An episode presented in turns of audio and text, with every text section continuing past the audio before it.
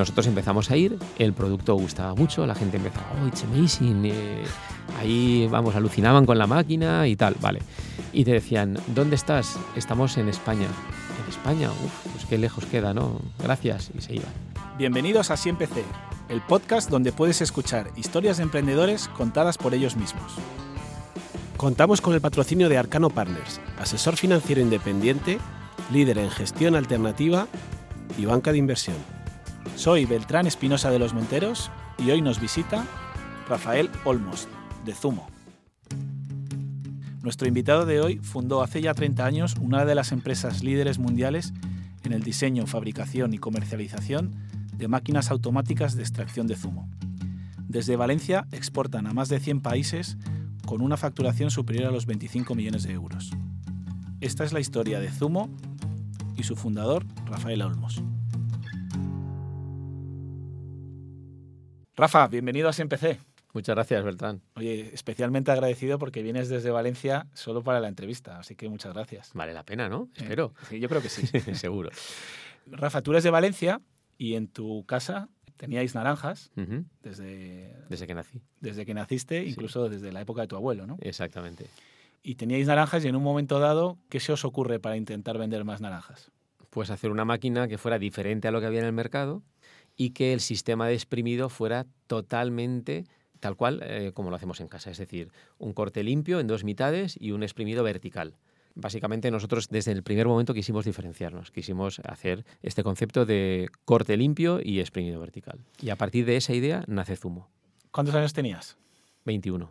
21. Entonces dices, vamos a inventarnos una máquina con estas características que mencionas y cómo empiezas. O sea, es decir, una cosa es la idea, pero luego cómo diseñas la máquina, o sea, cómo das los primeros pasos. Pues tuve la gran suerte de contar con mi suegro, que bueno, pues tiene una mente privilegiada y sabía cómo mecánicamente cómo se podía hacer. Yo sí que le ayudé en algunas partes de, de la máquina. Me acuerdo que no sabíamos muy bien cómo alimentar la máquina, es decir, cómo íbamos a poner naranjas en la parte superior y cómo podían ir cayendo una a una y no todas a la vez. Y yo, que no soy nada bélico ni nunca he jugado con pistolas, se me ocurrió lo del revólver. Yo dije, bueno, un revólver, cada vez que disparas, gira y ya tiene la siguiente bala preparada. Pues si pudiéramos hacer algo parecido, y efectivamente esa fue la, idea que plasmamos en la máquina, pero en la parte superior, ¿no? Entonces, bueno, pues hicimos ocho orificios y ya las naranjas iban cayendo en cada uno de los ocho orificios y luego acababa con una cesta, digamos, más a granel, ¿no? Pero del, del granel las iba ya conduciendo a esos, a esos tubos.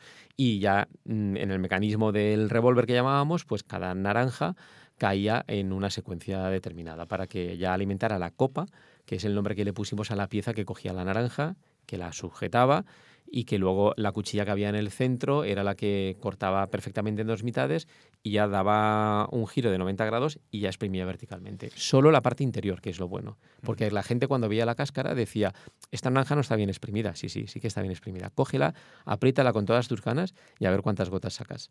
No sacaban prácticamente nada. Lo que pasa es que la pulpa se quedaba cogida a la corteza. Cuando tú ves la, la corteza con la pulpa piensas que no está bien exprimida. Pero sí que está bien exprimida porque la pulpa de por sí ya no tiene zumo. El zumo ya se lo hemos extraído. Entonces, diseñáis esta máquina y una vez ya está diseñada y probáis que funciona, ¿cómo empezáis a vender? Pues vender fue muy difícil porque realmente no había concepto en el mercado Oreca. Nosotros hoy Es una máquina que no existía. no existe. Sí que existía, había una máquina que era rotacional, Sí. pero que es un sistema, ya te digo, totalmente diferente que a nosotros no nos gustaba. Entonces quisimos hacer esa diferenciación. Al llegar al mercado, aquella máquina tampoco llevaba mucho tiempo y lo que no había cultura era de, de adquirir una máquina, sobre todo en un local de Oreca, ¿no? de, hostelería.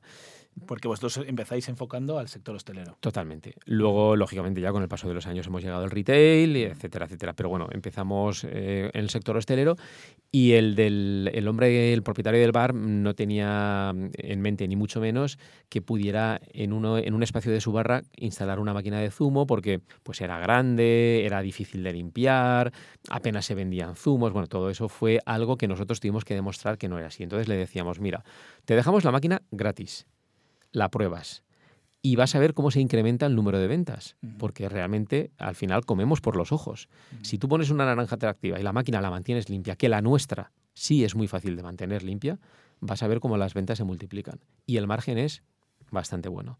Efectivamente, ellos fueron comprobando que era así y ahí ya pudimos empezar a, a, ir introduciéndonos poco a poco. Sí que es cierto que empezamos, mi hermano y yo, con un vehículo particular repartiendo naranjas porque era la única manera también de que ellos comprobaran sin desembolsar el importe de la máquina que lo que estoy diciendo era verdad. Entonces, bueno, mm, llegamos a empezar a comercializar naranjas. Lo que pasa es que llegó un momento en que dijimos, a ver, nosotros somos fabricantes, tenemos que invertir en I+.D., tenemos que ir desarrollando más, más máquinas, más mejoras y zapatero a tus zapatos las naranjas que las comercialice otro.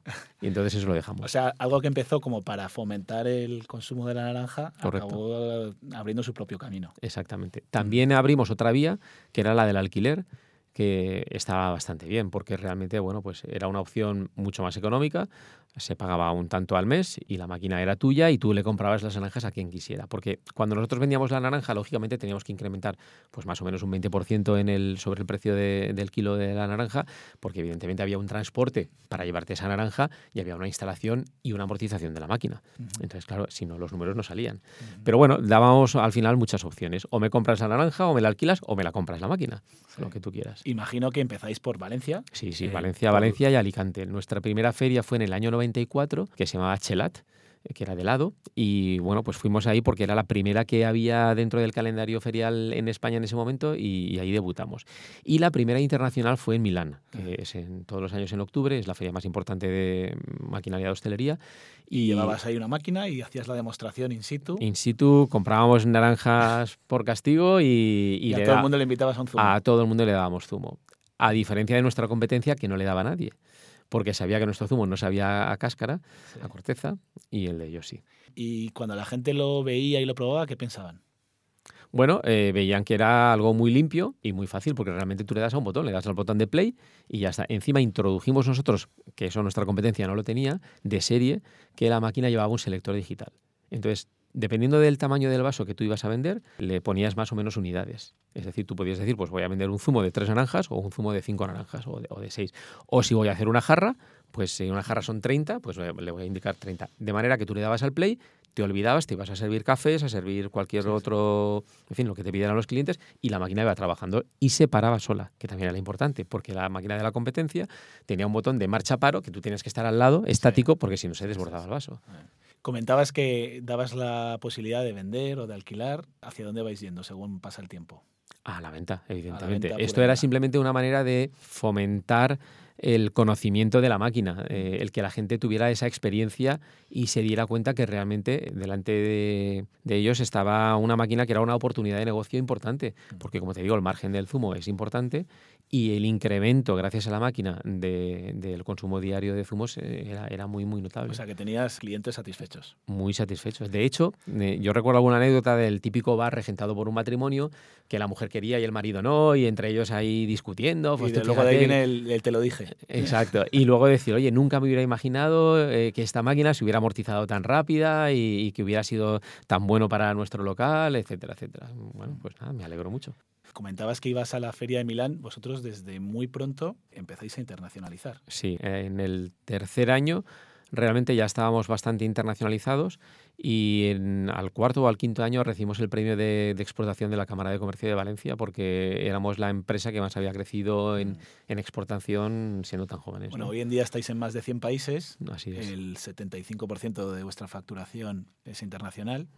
¿Cómo se expande una marca? O sea, porque tú eh, en Valencia pues vas con, como decías, ¿no? con tu coche visitando diferentes establecimientos, pero cuando estás hablando de ir a varios países, ¿cómo se hace eso? Pues honestamente, te voy a decir que trabajándolo y por casualidad. Y te explico. Por ejemplo, el distribuidor que tuvimos, el primer gran distribuidor que tuvimos en Reino Unido, pues casualmente estaba de vacaciones en Canarias, vio una máquina y dijo, esto es una pasada, esto en mi país no está, y nos contactó. ¿Vale? Y entonces a partir de ahí, casualmente, pues bueno, curiosamente, eh, los mejores distribuidores que tenemos son distribuidores que se dedican en exclusiva a la venta de zumo, de la, de la marca Zumo, ¿vale? Evidentemente nosotros vendemos al, canal de, la distribución, que igual te vende una máquina de hielo, que una máquina de zumo, que una cafetera, eh, que lo que sea, pero realmente el que vive solo de una marca tiene que vivir de ella al 100% y, tiene que dejarse la piel por ella. Entonces, este es el que mejor nos ha funcionado. Pues el caso de Inglaterra, el caso de Italia Y el caso de Brasil, que son tres de nuestros principales mercados, fue, fue así, de esta manera. Y lógicamente, nosotros no solo en Milán, sino que ya empezamos a ir a muchas ferias a nivel internacional. Nos hicimos de la asociación AFEC, que es, la Asociación de Fabricantes de Maquinaria de, de, Hostelería de España, y esta asociación exportadora, lógicamente está en contacto con el ICEX y nos recomendaba a qué ferias podíamos ir dependiendo del, del, mercado que buscáramos. Entonces, si le decíamos que queremos ir a Alemania, pues bueno, pues en Alemania tienes que ir a esta feria que es en esta fecha. Entonces, eso te ayuda. Y, empezamos a ir a, bastantes países gracias a, la ayuda de, de, la asociación. ¿no? Con un saco de naranjas, ¿no? A cada feria. Con varios camiones. Con varios camiones. Pero claro, es que vuestra máquina es, muy visual, ¿no? O sea, que, se ve muy fácil y... Una imagen vale más que mil palabras. Yo puedo contarte todas las bondades de la máquina, mm. pero lo mejor es que tú tengas la experiencia. Con lo cual, claro, para vosotros la feria es, es un sitio ideal, porque enseñas la máquina y ya es que entra por los ojos. Ideal, sí, sí. Mm. sí, sí. Y a la hora de internacionalizar, tenéis que decidir en cada mercado si vais con agente, con un distribuidor o con una filial, ¿no? ¿Cómo mm. decidís en cada caso? A ver, normalmente vamos con distribuidores, eh, no siempre exclusivos, pero lo, recomendable es que sean exclusivos. Y en el caso americano abrimos una filial ya hace 12, 13 años aproximadamente. Y también filial en Estados Unidos. En, filial propia, sí. Eh, estamos en Miami, desde allí vendemos para todo lo que es Estados Unidos y Canadá. Miami que es un buen territorio de naranjas también. Eh, también, también, la Florida, cómo no. Y allí, ¿por qué? Bueno, pues nosotros íbamos a una feria que este año, como todos los años, es en mayo, en, Chicago, que es la feria más importante, se llama National Restaurant Association, y es una, feria donde todo el equipamiento de, hostelería está presente. Nosotros empezamos a ir, el producto gustaba mucho, la gente empezaba, oh, it's amazing, eh, ahí, vamos, alucinaban con la máquina y tal, vale. Y te decían, ¿dónde estás? Estamos en España. En España, uff, pues qué lejos queda, ¿no? Gracias, y se iban. Y decías, vaya por Dios, pero ¿cómo puede ser esto? Y luego otros te preguntaban, ¿está homologada? Pues aún no. Bueno, pues cuando esté homologada, claro, los procesos de homologación son muy tediosos, o sea, son costosos en tiempo, en dinero, te obligan a hacer ciertas modificaciones en, en algunos casos. voltajes diferentes también. Exactamente. Y hoy en día, lógicamente, a todos los mercados que nos dirigimos tenemos las máquinas homologadas, mm. pero eso es mucho tiempo, mucho dinero. sí. Bueno, al final ya teníamos el producto homologado. Vamos al año siguiente con el producto homologado ya sacando pecho. ¿no? Mira, ya tengo el producto homologado, ya tal. Sí, pero ¿dónde estás? Bueno, estamos en Valencia, en España. Ah, muy bien, pues ahí estás bien. Y al final dices, aquí o nos venimos hacia aquí de alguna manera o poco vamos a vender. Y porque claro, tampoco te puedes asociar con alguien de ahí porque no, es algo que no existía. ¿no? o sea, no, no, había nadie haciendo lo mismo. No, no. Entonces, al final, valoramos muy seriamente, eh, pues eso, el, hecho de, tenernos que, ir allí y bueno, vale, nos vamos, pero ¿y dónde? ¿Por dónde empezamos? Porque este mercado es tan grande que... Pues por Miami que se habla español, ¿no? exactamente. y es el puerto natural de entrada, ¿no? De, de, las empresas españolas. Entonces, bueno, pues ya estuvimos allí considerando varias alternativas y finalmente optamos por un almacén que alquilaban huecos de eh, estanterías. Entonces, cada hueco valía X dólares al mes y eso te daba derecho a que una persona de ese almacén con la carretilla pudiera subirte y bajar la, la mercancía y cuando llegaban los camiones, pues lógicamente que se la cargara. Bueno, pues era una manera de empezar, una manera económica de, empezar así. Entonces, según íbamos creciendo, íbamos cogiendo más huecos de estantería y íbamos pagando más, lógicamente, hasta que llega un momento que dices, bueno, yo creo que ya no sale a cuenta tener nuestro propio almacén, ¿no? Y ahí ya das un salto, coges uno pequeñito, luego coges uno más grande, ya montas tu propio showroom allí, tu servicio técnico, tus comerciales, menos la parte de la fabricación que siempre la hacemos en Valencia y mandamos los contenedores completos a Estados Unidos, el resto sí que lo tenemos allí, mm. toda la infraestructura. Y bueno, pues eh, somos líderes en el mercado americano. Bueno, que se dice pronto, ¿eh? La verdad, ¿quién nos lo iba a decir? Decías antes que empezáis con el sector Oreca y pronto pasáis también a los supermercados, ¿no? Que eso os da, me imagino, una capacidad de crecer brutal, porque claro, tú le vendes una máquina a una cadena de supermercados y te compra 500 o 600 o 700 o 1000, ¿no? ¿Cuánto de importante fue el convencer a los supermercados para para tener la máquina en la que tú te coges tu propia. Pues fíjate, fue curioso porque nosotros ya vendíamos a supermercados, tanto en Estados Unidos como en Holanda y en Alemania, hace muchos años vendimos. Mm. Es cierto que unidades sueltas, pero sí vendimos. Y luego realmente aquí lo habíamos intentado, pero no estaban muy por la labor. Hasta que una de las cadenas líderes de, aquí de, España eh, apostó por, por el zumo de naranja natural. Entonces, en aquella época eh, estuvo probando a la competencia y a nosotros. bueno, competencia de varias marcas, ¿no? Pero una de las marcas de la competencia. Y, bueno, mm, llegó un momento en que nos dijo, me encanta vuestra máquina, vuestro sistema de exprimido, sí que le dieron valor a ese diferencial que te comentaba al principio de, la entrevista, pero eh, llegó un punto en el que nos dijeron que, bueno, necesitaban casi 2.000 máquinas, casi de golpe, eh, y claro, yo le dije, no, eso no puede ser. Tú ten en cuenta que yo le estoy vendiendo, en Italia solo hay 20 comerciales en la calle que viven de zumo todos los días. Tú te puedes imaginar que yo les diga, no solo a Italia, sino a, la gran mayoría de mis mercados, que les diga, en tres meses no os voy a vender ni una sola máquina. ¿Qué va a hacer esa gente? ¿De qué van a comer? Tú no le puedes hacer eso a un cliente que está contigo desde hace un montón de años, aunque estuviera desde hace poco, pero bueno, pero eh, con, eh, con, más motivos si, si, encima son los que te han hecho crecer, ¿no? Entonces les dijimos, mira, nosotros incluso poniendo un turno de noche y tal, estos son nuestros plazos hicimos todo lo que pudimos y tal. Y nos dijo, no, no, pero es que nosotros si hacemos una implantación la hacemos, la hacemos así mucho más inmediata, más, más eh, de golpe y, no, no podemos admitir estos plazos. Y dijo, pues mira, pues ya está. Y lo perdisteis. Y lo perdimos.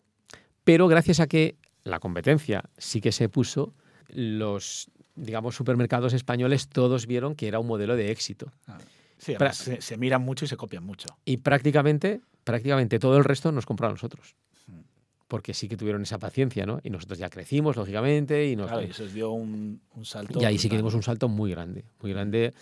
Y en el año 19 el accionariado familiar cambió, el único que se mantuvo fui yo, y entonces entró Meridia Capital, eh, que fue el primer fondo de inversión que entró eh, en el accionariado, ¿no? Eh, en, ese, en esa época. ¿Por qué decidís, bueno, vendéis una mayoría de la empresa? que bueno, que era una empresa que ya, llevaba casi 30 años.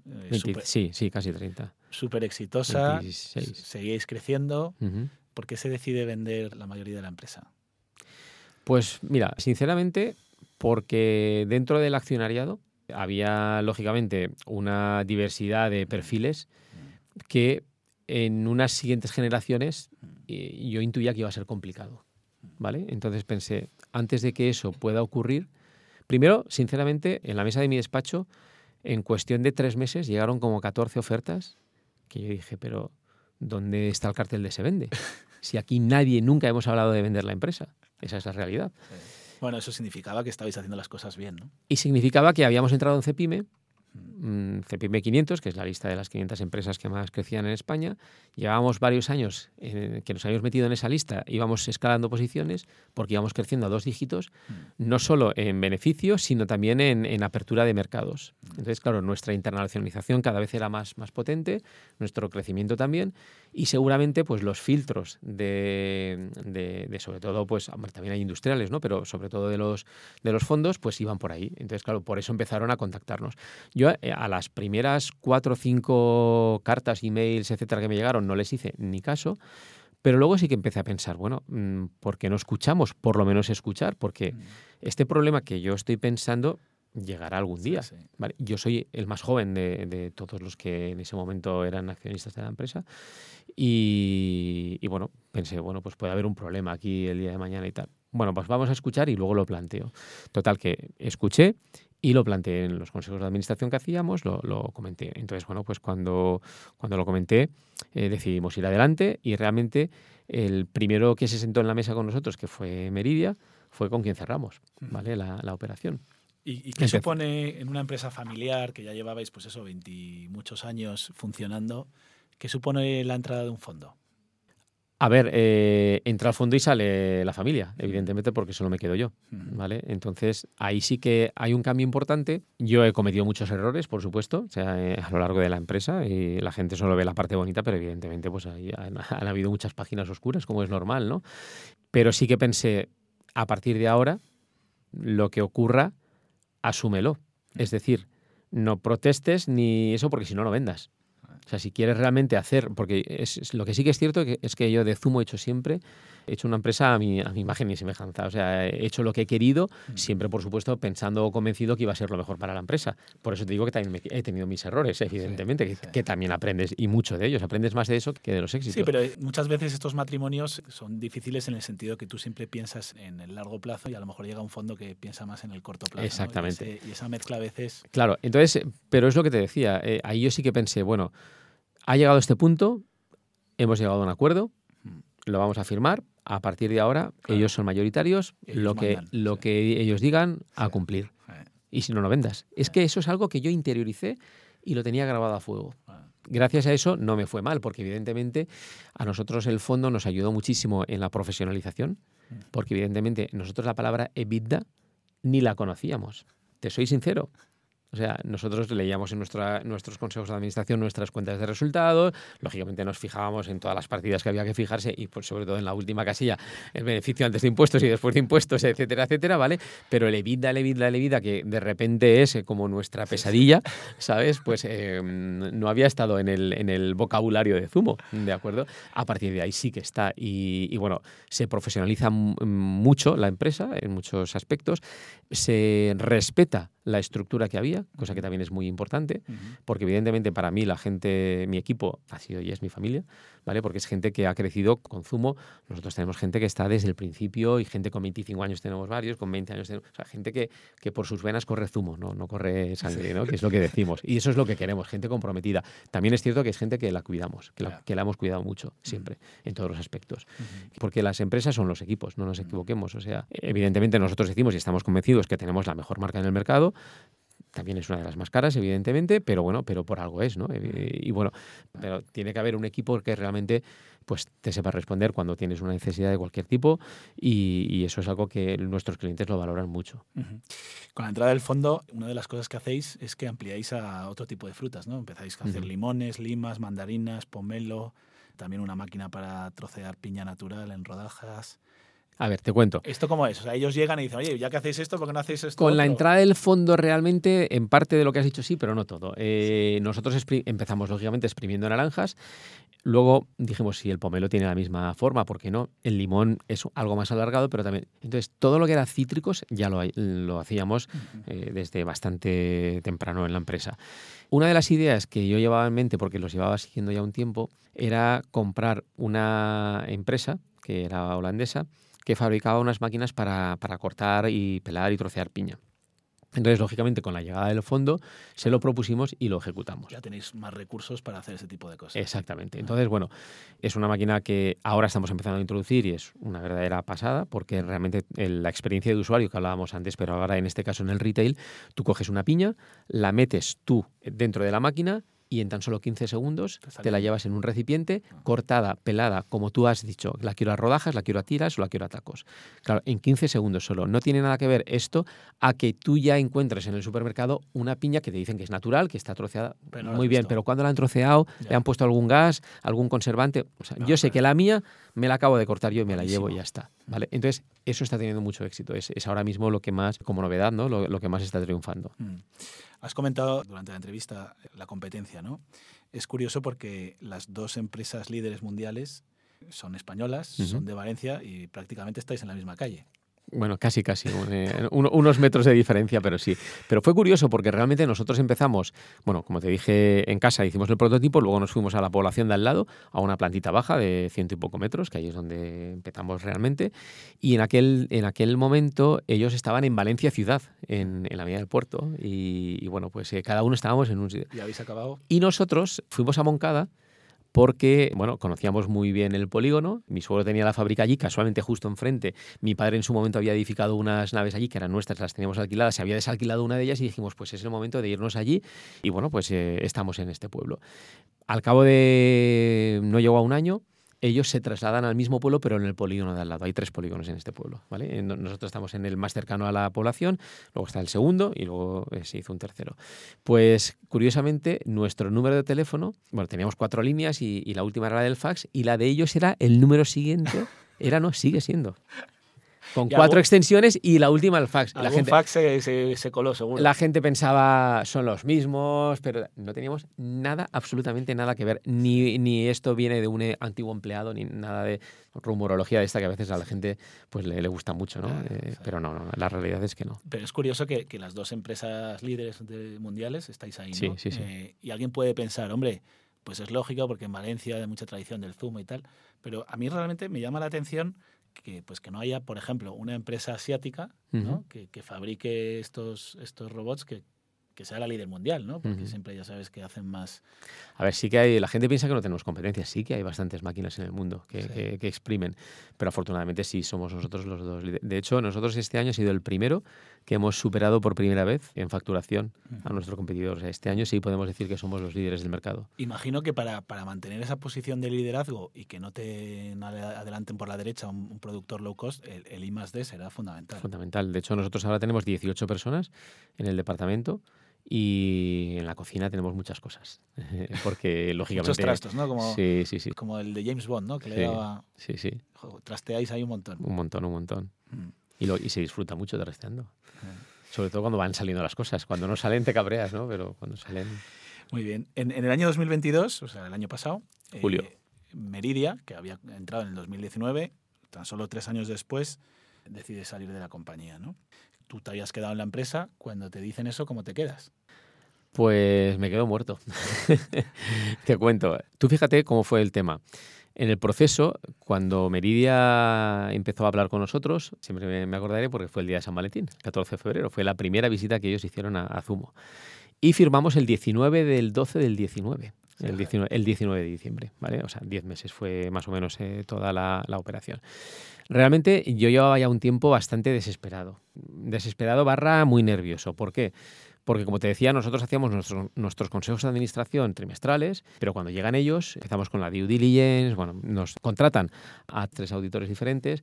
Imagínate esto, lo primero que, cuando tú haces un proceso de estos, lo primero que haces es firmar una confidencialidad. Por supuesto, nadie de la empresa sabe que tú estás en ese proceso, con lo cual nadie de la empresa te puede ayudar a que tú vayas facilitándoles la documentación que te piden, ¿vale? Solo habían un par de personas, evidentemente, porque por proximidad y porque no es materialmente imposible, pero bueno, prácticamente esto es un, un hermetismo total.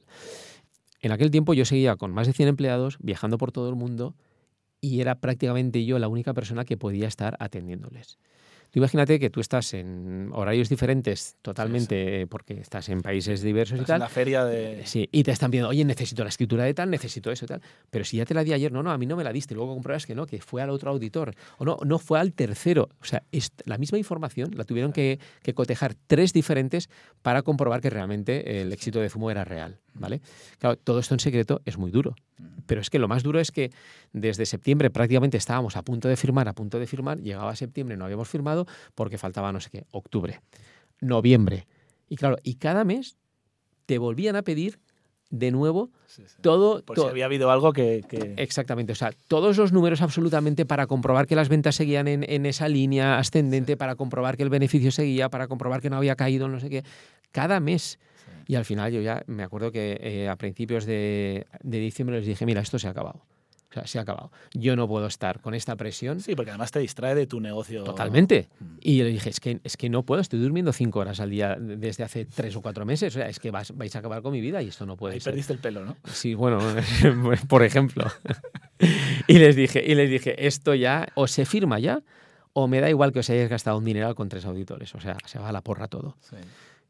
O sea, era imposible antes de Navidad. Le dije, no, no, os lo digo en serio. O sea, me conocéis, soy serio y, lo que os digo lo cumplo. Eh, se ha acabado. Y firmamos el 19 de diciembre. Y menos mal. Porque además me acuerdo que en Valencia era el último día hábil de notarías, porque luego ya venían claro, las Navidades. Y a los dos meses empezó el COVID. Eso es lo que te iba a decir. Entonces, claro, Tú imagínate que acabas de aterrizar porque mm, has firmado, pero vienen las Navidades. Hasta después de Reyes, España no vuelve a activarse y tal. Bueno, y cuando te vienes a activar, esa semana ya se empieza a oír que hay COVID por China. Y, enseguida ya llega aquí y, se para. Claro, las ventas a nosotros nos bajan más de un 50% que tú acabas de hacer un desembolso importante comprando una empresa y que te baje el 50%, dices, madre mía. Claro, un fondo en teoría entraba para cuatro o cinco años, en teoría. Me dicen, ahora prepárate porque igual serán siete u ocho, porque hasta que no nos recuperemos no vamos a salir, no vamos a salir perdiendo. Y dices, bueno, muy bien. Yo, acordándome de lo que me había interiorizado de lo que tú digas, porque eres tú ahora el dueño, pues si son siete como si son 27, ya verás. Bueno, el primer año bajamos un 50%, pero el segundo año recuperamos ese 50%, que muy pocas empresas en mm. España lo hicieron. Significa que creciste un 100. Exactamente. Mm. Pero es que luego seguimos creciendo todavía sobre la cifra anterior y llevábamos ya como un 6% más de, los índices prepandemia, ¿de acuerdo? Y me llama Javier Faust, que era, bueno, es el dueño de Meridia, y me dice, Rafa, quería hablar contigo y tal. mira, es que estamos pensando que con los números que hay, que esto no lo ha conseguido nadie, porque ellos, lógicamente, dentro de Merida tenían un grupo de, empresas, bueno, tenían y tienen un grupo de empresas y tal, siempre nos habían dicho que de todas las que la que mejor funcionaba era, era Zumo, y dice, entonces estamos pensando que igual podemos salir porque es un buen momento y tal. Y me dice, pero no hay ninguna prisa, ¿eh? Tú simplemente cuando tú lo consideres y tal. Claro, a mí me tiemblan las piernas porque digo, si el principal accionista no tiene prisa, pero, pero tampoco tiene ya como mucho interés porque está, me, dijo que estaban enfocándose hacia otro, otro tema y tal, y que por eso quería ir desinvirtiendo ¿no? de todas las empresas participadas. Pues yo pensé, vamos a ver esto lo que dure y tal. Entonces hablamos con Arcano, tenemos una reunión con ellos y lógicamente pues nos piden toda la información necesaria y tal. Y a las dos semanas nos dicen, tenemos 10 candidatos interesados. ¿Cómo? ¿Ya? Sí, sí. Bueno, pues vamos a ver. Entonces, claro, llega un momento en que yo me acuerdo que una de las cosas que quise poner encima de la mesa era, no quiero deslocalizar la empresa. Para mí, yo amo Valencia y creo que es la mejor ciudad para vivir, para trabajar y, bueno, y yo quiero que, mi gente, que es lo que te decía antes... Es la historia de la empresa. Yo no quiero ahora que a mi gente se les despida, o sea, una, raya, una línea roja era no despidos, no trasladar la fábrica y lógicamente pues eh, seguir apostando, seguir invirtiendo y, crecer. Mm, al final quedan tres, dos fondos, uno español, uno inglés y uno industrial. Mm. Entonces, claro, ya a priori a mí el que más tilín me hacía era el industrial. Porque la experiencia con el fondo había sido buena, porque como te digo, nos ayudó muchísimo a profesionalizarnos, pero, yo lo que no quería era cada cuatro años, años ibas a estar igual. Estar otra vez con la incertidumbre de mm. y ahora quién vendrá y qué querrá y cuál será su objetivo, mientras que un industrial bueno, el industrial no era cualquiera. Exactamente. Es, el grupo SEP, que, bueno, que entre otras marcas pues tiene Mulinex, Roventa, Tefal, ¿no? WMF, que fue la primera que adquirió profesional, mm. que son las cafeteras profesionales que están en la mayoría de hoteles y, de sitios. Claro, entonces para vosotros tenía mucho sentido. Claro, porque eh, realmente. Para vosotros y para ellos. El grupo SEP es líder mundial en pequeño electrodoméstico, mm. pero ellos quieren serlo también con equipamiento profesional. Entonces, bueno, también es lo que a nosotros nos gustó mucho porque al ver que estaba WMF, que son las cafeteras que te comento, que son muy, muy buenas, dijimos... la cafetera y el zumo. Es que es el matrimonio perfecto en un desayuno. en un desayuno tanto se vende el zumo como se vende el café. Entonces dijimos, bueno, pues la sinergia comercial la vemos y bueno... Falta ya una maquinita para hacer el sándwich mixto y ya tenemos... exactamente. y bueno, la verdad es que pensamos, es un, es un partner perfecto. Eh, nosotros en esa semana de julio me acuerdo que recibimos a los tres, ya los tres finalistas en Valencia, y tenían que hacer visita a fábrica, lógicamente. Claro, mm, en fábrica ahí ya había una, una inquietud porque esta gente que viene aquí un seguito, porque fue la misma semana, lunes, miércoles y viernes, cada día vinieron uno de ellos, estos no son de una gran cuenta que vienen porque se notaba. ¿no? Entonces, bueno, yo me acuerdo que cuando vienen los tres, ellos nos habían hecho una oferta eh, no vinculante, después de la visita ya hacen la oferta vinculante, lógicamente después de lo que ya han visto y tal, pues oye, pues me corroboro en lo que digo o, o pujo un poco más, en fin y al final pues ya cada uno nos presenta su, oferta. Entonces a mí me dice Meridia, decide tú. Y yo digo, pues yo quiero el industrial ah. porque es formar parte de un grupo gigante, 8 mm. billones de facturación, 35.000 empleados, bueno, números que ya se te, se te nubla la vista. ¿no? Pero lo que más, una seguridad a largo plazo para la Lo que más me gustó fue cuando vino su presidente, que estuvimos, mm, bueno, aparte de, de la reunión que tuvimos con todo el mundo y demás, luego él y yo tuvimos una en privado y me gustó muchísimo los valores que él me, dijo que el grupo tiene como tal.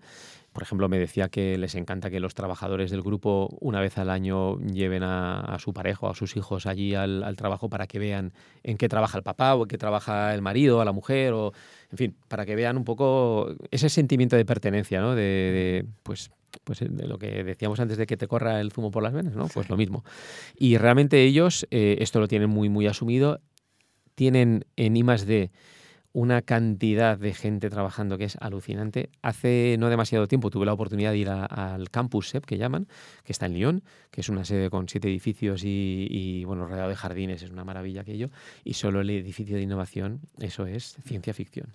O sea, que dices, qué gusto cómo, miman, cómo cuidan cualquier detalle de, de cualquier de los fabricados y, lógicamente, pues de alguna manera todo ese equipo también está a nuestra disposición, o sea, para ayudarnos a crecer como, como marca. Entonces, evidentemente, Zumo por delante tiene un porvenir fantástico en cuanto a, producto, desarrollo de producto, eh, introducción de mercado. Nosotros vamos a lanzar ahora una máquina doméstica que va a ser una revolución. No es que la haya hecho el grupo SEP, porque ya la teníamos nosotros. Lógicamente ellos nos van a ayudar a, pues, lo que es el, cierre, ¿no? De, o sea que tenemos futuro eh, para Zumo por delante y para Valencia. Si Dios quiere, sí. Eh, durante décadas, ¿no? Sí, esperemos. Sí, sí. Mirando atrás, has estado 30 años al frente de, de esta empresa. Supongo que habrá habido momentos complicados, decías antes. ¿Cuál ha sido el momento más difícil para ti? Para mí, bueno, pues por ejemplo, pensar que después de toda la apuesta que hicimos por Estados Unidos, igual teníamos que cerrar. Porque el break os, os lo llegasteis a plantear. El break even no llegaba. No llegaba. Pero eh, aguantasteis y ahora es una filial rentable. Sí, claro. Ten en cuenta que yo recuerdo cuando contraté al primer director para la filial, aparte de que me pedía más del doble de lo que yo cobraba, y se supone que yo era el que más tenía que cobrar, ¿no? Lógicamente. Y yo decía, a ver, este hombre se ha vuelto loco y tal, pero luego, lógicamente, el nivel de vida va proporcional. Los alquileres, o sea, todo, ¿no?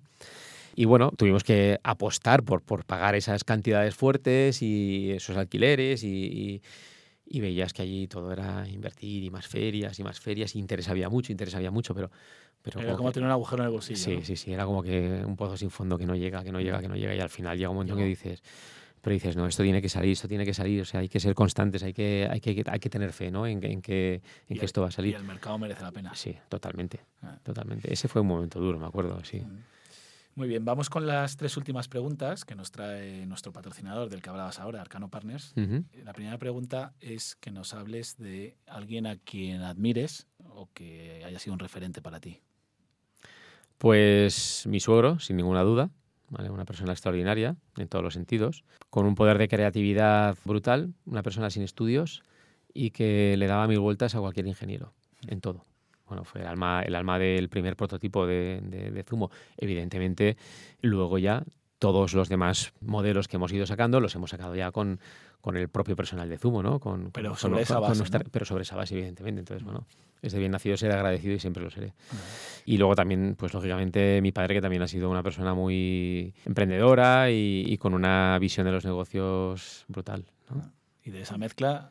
¿eh? Sí, sí. Eh, ¿Algún libro que, te, que hayas leído en tu vida que te ha inspirado o que puedas recomendar? Pues fíjate, no leo demasiado, primero porque necesito máxima concentración. A mí una mosca me despista. Y hay gente que lee en los, en los trenes, en los aviones. Yo no puedo. O sea, yo tengo que estar solo, en silencio absoluto, o los pajaritos de fondo como mucho y tal y realmente soy una persona muy activa y, pocos momentos, yo siempre digo que si me roban el sofá o la tele de casa igual me doy cuenta al mes, porque no es que lo amortice mucho y, entonces me gustaría tener mucho más tiempo del que, del que le dedico.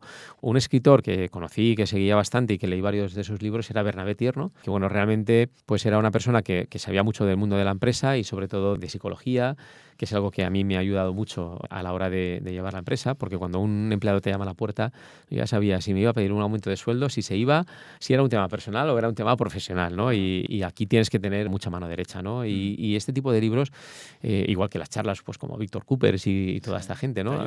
Eh, a mí todo este tipo, me ha gustado mucho la gente positiva, la gente que te aporta. A mí la macroeconomía me aburre soberanamente porque no la entiendo ni, ni realmente a mí cuando me dicen, tienes que a 10 años y tal, a 10 años. Pero tú sabes realmente a 10 años lo que a ver, tampoco, evidentemente nosotros tenemos nuestros planes, eh, pues sí, pero, pero con una lógica, ¿no? Mm. Mm, ni, ni, demasiado corto ni demasiado largo. Mm. Eh, ya te digo, eh, Bernabé Tierno, por ejemplo, tiene bastantes libros que he leído que, que me gustan. Y te han servido. Sí. Muy bien. Y la última pregunta, ¿qué le recomendarías a alguien que está pensando en emprender o que acaba de lanzar su propia empresa? Pues mira, esto hace poco tuve la oportunidad de, en la cátedra de la Universidad de Valencia, que, a la que me incorporaron hace relativamente unos meses, y tuvimos una charla con los alumnos que me sorprendieron por su, por su interés, porque realmente fue una pasada. Fuimos Cámara de Comercio de Valencia y yo allí a una ponencia y estuvieron súper despiertos todo el rato y luego nos hicieron mil preguntas de estas, porque eran todos emprendedores, futuros emprendedores. Que bueno, que es muy importante porque ese vivero lo necesita España más que nunca, creo ¿no? Y yo les decía lo mismo, le, mira, tenéis que creer en lo que hacéis y tener una ilusión y una ambición. No hay que ser un tonto, ¿vale? Un tonto iluminado, sino, sino realmente eh, saber que el mercado puede admitir esa idea que tú llevas en la cabeza y que le tienes que echar muchas horas y mucha pasión, sobre todo mucha pasión. O sea, y, y realmente si tú crees en algo, el producto está bien hecho y tú vas con buena fe y, y realmente vas por el camino correcto, o a lo mejor pues alguna piedra encuentras, pero bueno, pero la sabes sortear y tal, seguro que triunfas. Y entonces yo creo que mm, lo que tienen que hacer es creer en su proyecto, tener muy clara la idea, pero no pensar en el tamaño. O sea, yo nunca pensé que íbamos a vender en 100 países, ni mucho menos. O sea, ni, ni que íbamos a tener ciento y pico empleados, jamás en la vida. Pero bueno, al final, pues la vida, la, la vida te va llevando ¿no? a, a ello. Y, y, eso sobre todo, pues tener ilusión, mucho sentido común y bueno, pues emprendimiento y adelante. Muy bien, Rafa, pues muchísimas gracias por venir. Te agradecemos mucho que hayas venido desde Valencia hasta aquí para el programa y deseando conocer la nueva máquina casera. Bueno, todo llegará, todo llegará. Muchas gracias a vosotros. Muchas gracias. A ti, Beltrán.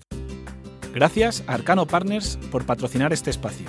Arcano Partners apoya a los emprendedores. Si queréis estar al día, podéis suscribiros a nuestra newsletter en nuestra web asiempc.com. Nos podéis seguir en Instagram, Twitter, LinkedIn y Facebook y enviarnos vuestros comentarios.